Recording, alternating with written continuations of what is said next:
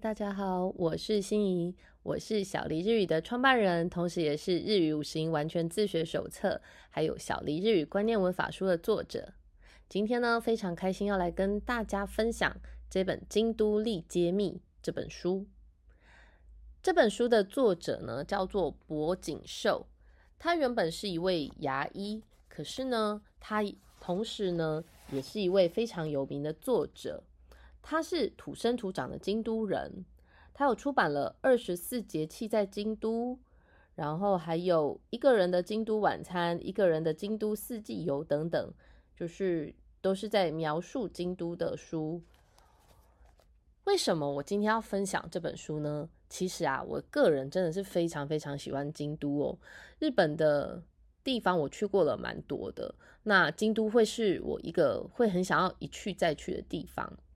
几年前呢，在疫情之前，我跟着我的爸妈一起去京都，然后那时候发现他们两个人对于京都的美景跟其他城市相比啊，我发现他们两个人真的是打从心底的喜欢京都。我跟着他们两个呢，从我很喜欢的鸭川开始，我们就从下午待到夜晚，然后我们发现鸭川夜晚的白天景色跟夜晚的景色啊，完全是不同的风情。疫情之后呢，我们就已经很多年没有去日本了，所以那个时候的旅行呢，就变成了一个很美好的记忆。只是啊，京都美丽归美丽，但是它其实还有一些很难以亲近的地方，尤其你在旅行当中，就会逐一的感受到这些小地方。这个京都呢，就像是被蒙上了一层神秘的面纱。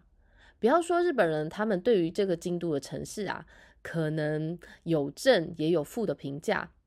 就连其实就在旁边的奈良跟京都啊的较量呢，其实也一直在进行着。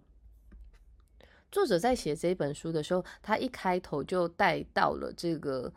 COVID-19 给这个京都带来的严重的影响哦。当然，作者在写这一段的时候，我的脑中的确就浮现了哇！我以前去的时候，满坑满谷的观光客，应该是说，其实京都车站里面，我认为啊，大概百分之八十以上都是外国人哦。真正的本地人不会一直出现在这个京都车站。那这个京都呢，它既然是以这个观光收入为主，所以这次的这个疫情呢，的确是影响他们很深哦。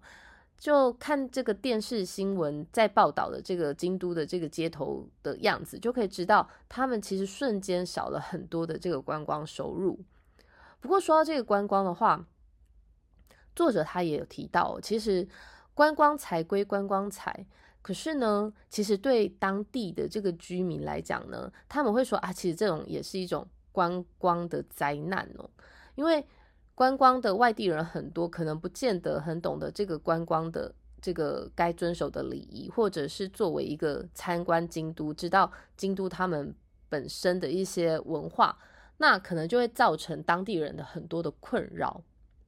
那说到这个京都呢，观光财的收入，的确啊，这么仔细一想，好像作为京都的可以代表的东西，的确除了这个料理之外。再来就是他们的景色了。那其他，比方说像京都的伴手礼啊、抹茶等等，当然这个也是为京都会带来一部分的收入。不过跟观光比起来，这个应该都还只是很少的比例哦。当然，可能买最多这个抹茶礼或者是抹茶点心的，我看大概也是观光观光带来的吧。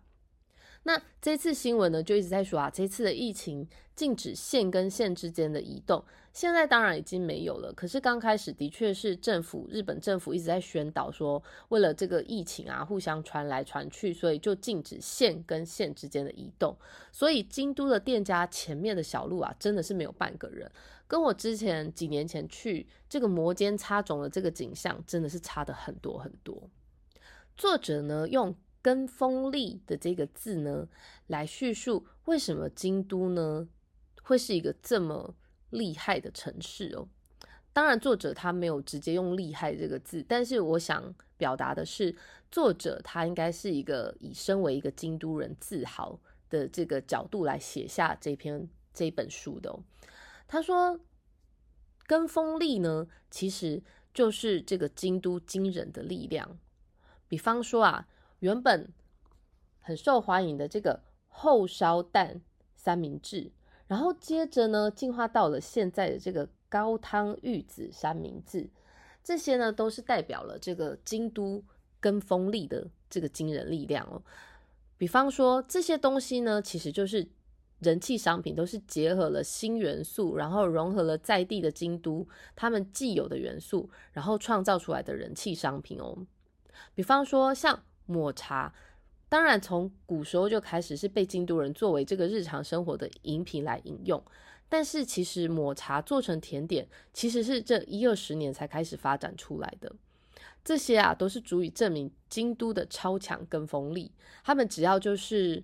以自己的这个东西为基底，然后再加上模仿某一样就是很受欢迎的东西，然后创造出来的这个新商品啊，往往都会带起一阵旋风。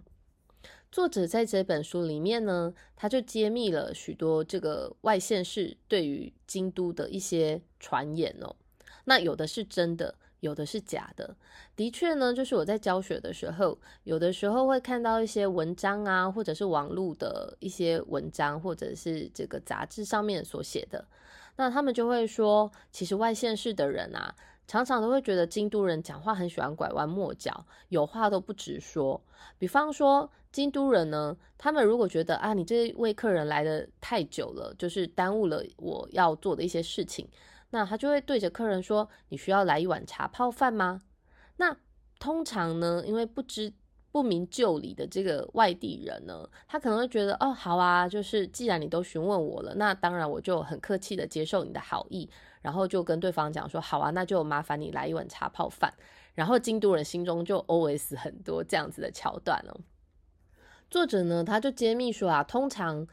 会有这样子的传言呢，往往都是一些节目带来的效果。所以呢，他说其实正常有一点尝试的京都人啊，都不会这么回话的。即便他真的不会很直接跟他讲说：“哎，我我觉得时间差不多，你该走了。”但是他们也不会用。这样子的一句话，就是这种老掉牙的传言来赶客人哦。不过呢，作者在这本书里面写了一个我觉得很有趣的桥段。他说，关于手表的这个部分，其实我在阅读这本书之前啊，就听过关于这个京都人对于手表这件事情的留言哦。他说，京都人呢，如果提到手表的时候，就是要提醒你要留意时间了。通常的意思就是啊。客人，您待得太久了。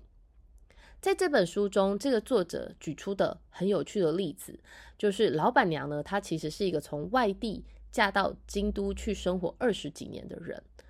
然后以这个老板娘的这个说话的方式啊，还有这个姿态啊，看起来其实在很多人的眼中都已经是道道地地的老京都。就这个老板娘呢，她自己就说，她其实啊。她先生因为是土生土长的京都人，所以其实有一些想法跟说话的方式，即便他们就是结婚这么多年，然后一起生活这么多年了，都还是她不能理解的。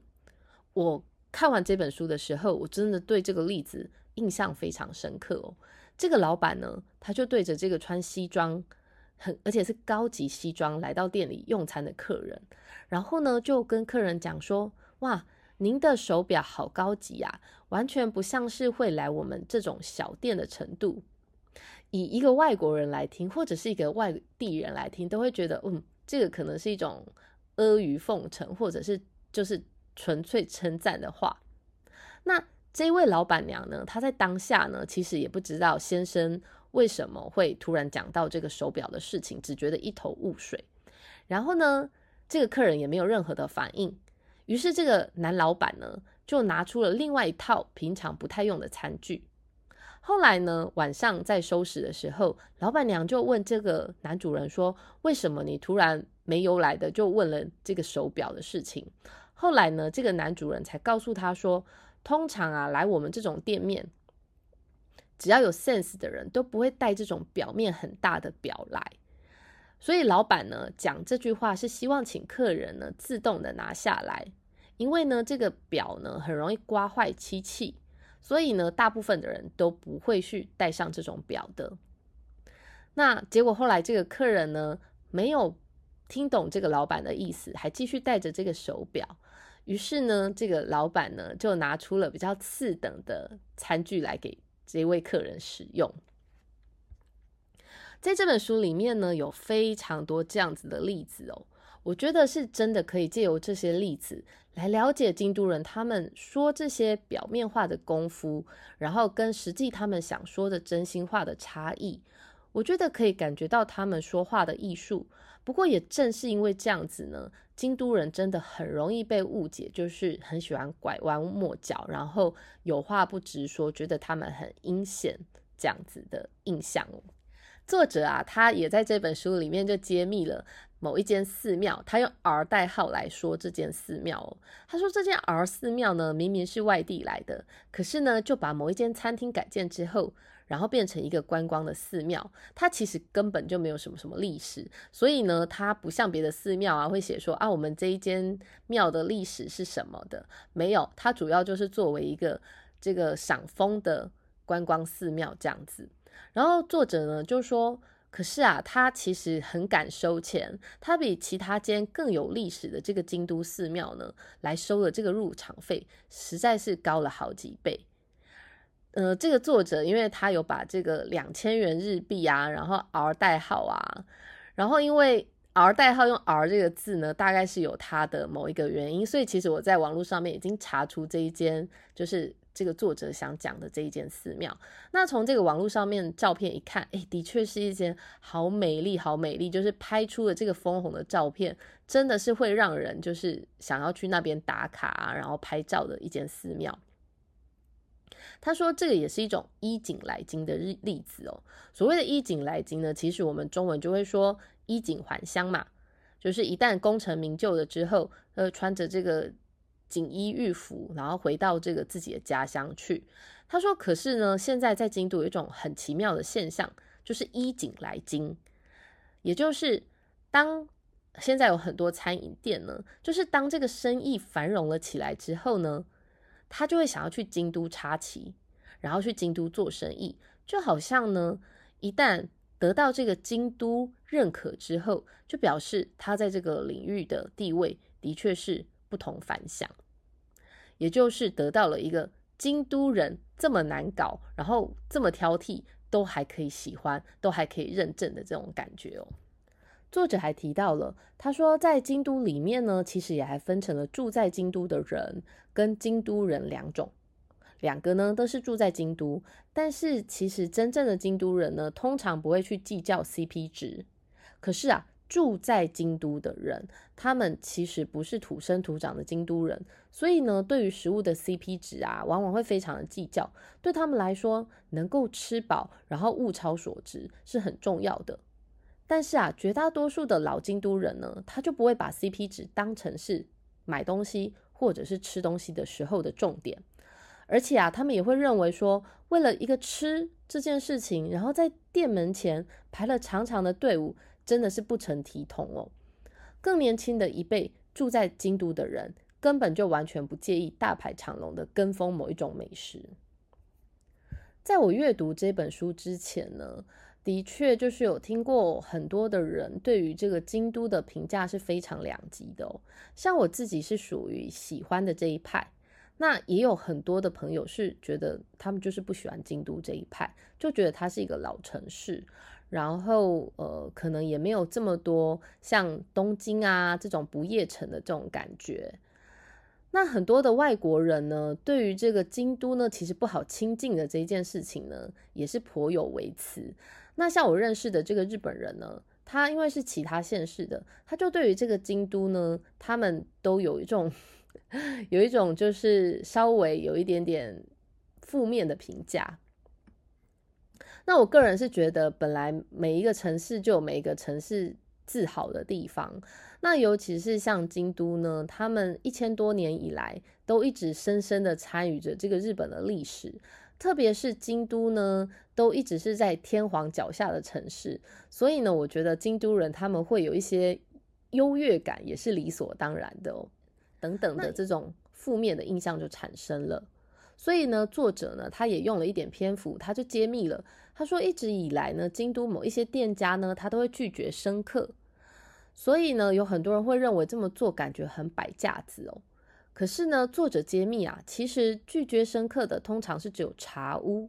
所谓的茶屋呢，就是店家可以允许客人叫这个武技呀，还有艺伎，而且通常是给予用赊账的方式来给客人这样子。所以客人呢，通常是回到自己家中几天之后，才会由这个茶屋寄出账单给他们。也因为这个原因呢，所以如果你今天是一位新来的客人，那当然这个对店家来讲，他跟你没有这个信任的基础，他就没有办法这么做，因为之后就可能会有收不到账款的风险。作者呢，在这本书里面揭秘了许多我觉得非常有趣的部分呢。那也有很多外地人会误解京都的这个部分，比方说，可能就我刚刚提到的，会觉得京都人城府很深呐，然后很阴险呐。但是作者呢，都在这本书里面做了很有趣的解释，然后来揭秘他们。我相信呢，喜欢日本，特别是喜欢日本京都的读者们，一定会很喜欢这本书的内容。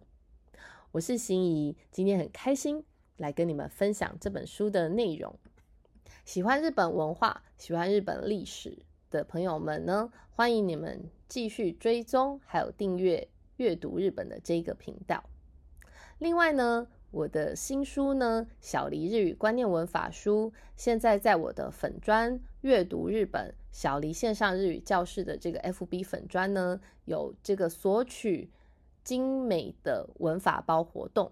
那如果你有需要的朋友们，欢迎你到小黎日语线上日语教室的这个 FB 粉砖的置顶贴文，在底下的留言就可以索取这个精美的文法包喽。